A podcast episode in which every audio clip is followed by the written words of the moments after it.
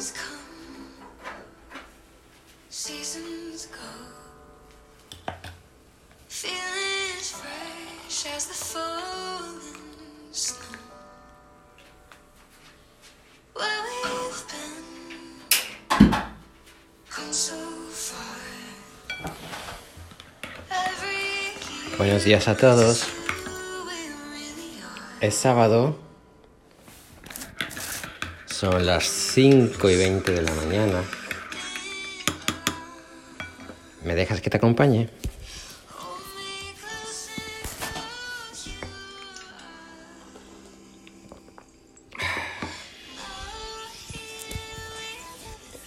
Andamos en lo que andamos, ¿verdad? Andamos enfrascados en nuestras guerras y obligamos a dormir a nuestras conciencias. ¿Que no? Yo creo que sí.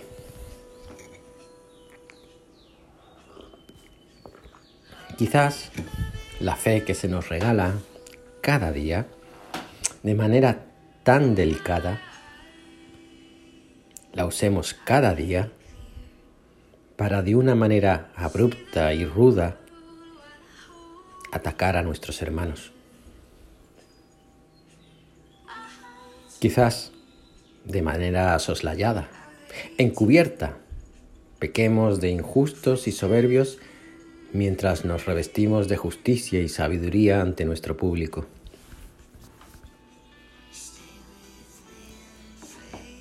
Quizás necesitemos a alguien, quizás a alguien nos despierte y nos haga mirar dentro, muy dentro, donde nadie más mira, para descubrir que aquello que tanto prego- pregonamos y testimoniamos con palabras, lo pisoteamos con nuestras acciones.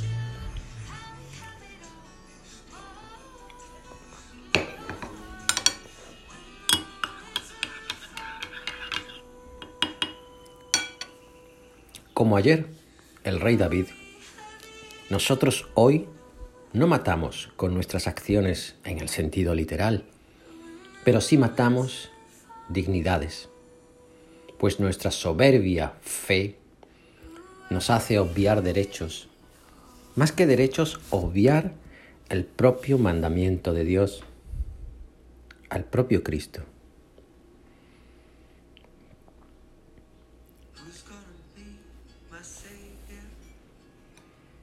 Y es difícil ponerle freno a nuestras guerras, ¿verdad? Más aún cuando supuestamente están amparadas por aquello que llamamos fe. Y que en un amanecer lo fue, sí, pero que al atardecer del día se convirtió en miedo.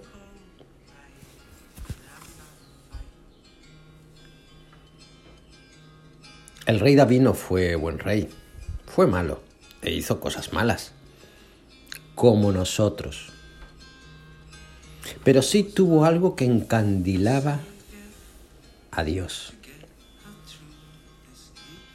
Capacidad de escuchar sus pecados y de arrepentimiento. Todo un rey era capaz de escuchar y aceptar la, la recriminación de tantos, quizás porque no eran recriminaciones nacidas del despecho o de la soberbia, sino del ánimo de Dios de despertar su conciencia.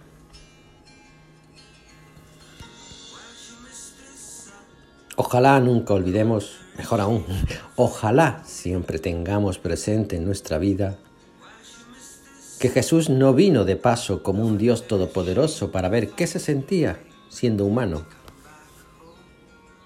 Dios desea y deseó embarcarse contigo, conmigo y con cada uno de nosotros en una vida que Él mismo sufrió y sufre, que a Él mismo le sacudió y le sacude, y que en algún momento temió y teme. El verdadero misterio de este Jesús que duerme es que duerme como nosotros, no como Dios. El verdadero misterio de este Jesús que se embarca es que lo hace para sufrir los envites de la vida como nosotros. El verdadero misterio de este Jesús es que desde su humanidad aprendió a mirar a Dios. Quizás, y solo quizás, para que tú y yo, cada uno de nosotros, hagamos lo mismo.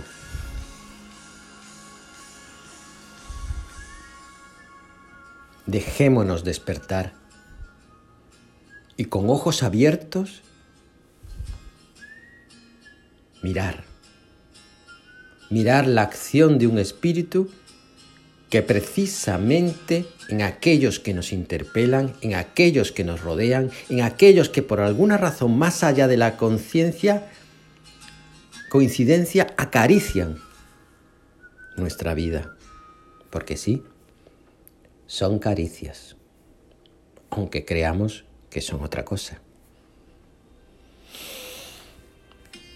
Ánimo, os quiero mucho. ¡Mua!